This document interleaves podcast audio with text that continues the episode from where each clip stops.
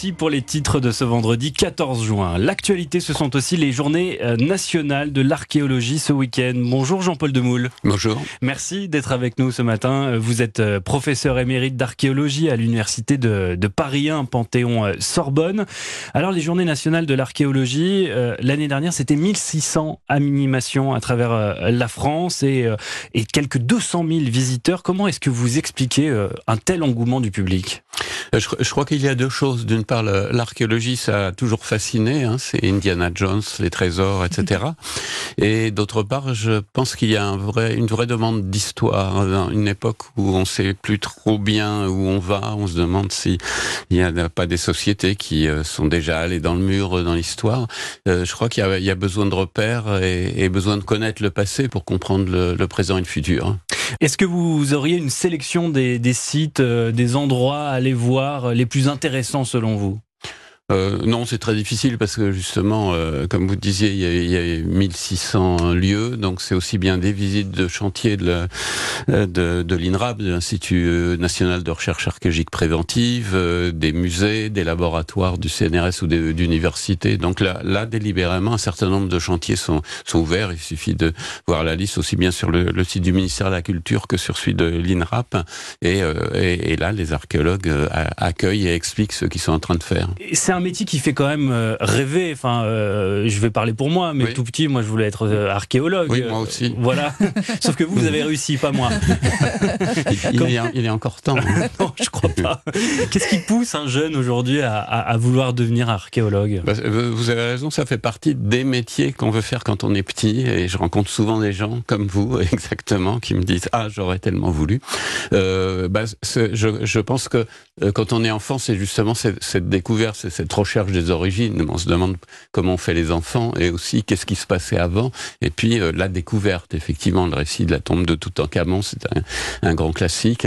Euh, donc donc c'est tout ça. Puis après, euh, quelquefois, on se résigne. Il n'y a pas le fantasme aussi de découvrir un trésor quand on est enfant? Oui, oui, bien, bien sûr. Il y, a, il, y a, il y, a, ce côté trésor. Et puis quand on commence à faire des études d'archéologie ou même avant, on s'aperçoit que les trésors, ils peuvent être moins spectaculaires, mais plus intéressants, plus intellectuels, disons euh, de, de, compréhension, comment vivaient les sociétés et qu'est-ce qui leur est arrivé. Comment on découvre euh, de nouveaux euh, sites de fouilles aujourd'hui euh, C'est à la faveur de travaux vous, vous, avez des suspicions Vous êtes renseigné Vous y allez un petit peu au petit bonheur la chance Comment ça se passe? Ben 90-95% des fouilles, c'est ce qu'on appelle des fouilles préventives, c'est-à-dire celles qui sont faites avant les, avant les travaux d'aménagement.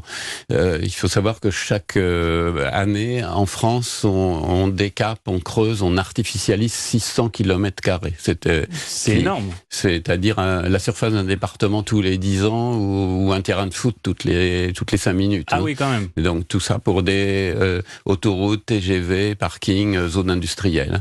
Donc euh, là, pour à peu près 20% de ces surfaces, les, les, services du ministère de la Culture demandent à l'INRAP hein, de faire des sondages pour savoir s'il y a quelque chose.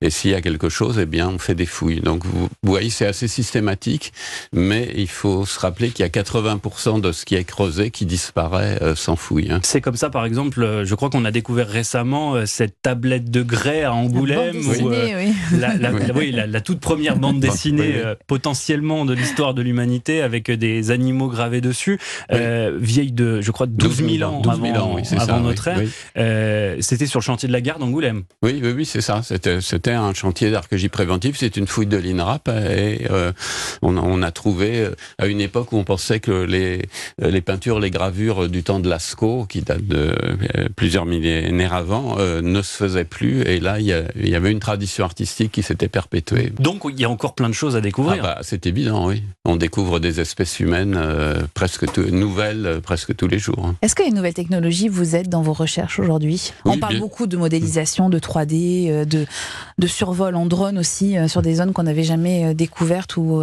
explorées. Est-ce que c'est le cas? Oui, il y a une technique qu'on appelle le lidar qui permet d'avion de, de, traverser la, le couvert euh, forestier et découvrir. On a découvert comme ça une ville nouvelle au Cambodge, une autre euh, au Guatemala. Il y, a, il y a la génétique qui permet de retrouver l'ADN ancien et de voir dans un cimetière qui qui est le fils ou la fille de, de, de qui, de voir les, mouvements de population.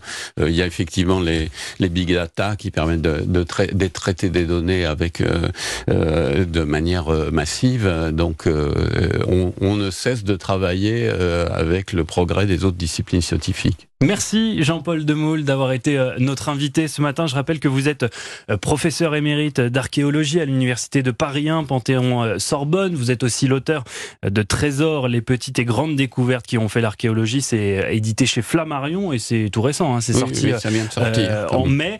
Et puis je rappelle à nos éditeurs que ce week-end, ce sont les journées nationales de l'archéologie. des milliers d'événements, de sites à aller visiter. Rendez-vous sur le site de l'INRAP, si j'ai bien compris. J'y suis allé tout à l'heure c'est très bien fait. Vous cliquez dans quel département vous êtes et euh, tous les événements sont listés. C'est extrêmement euh, facile et c'est surtout très intéressant. Merci à vous et à bientôt. Merci.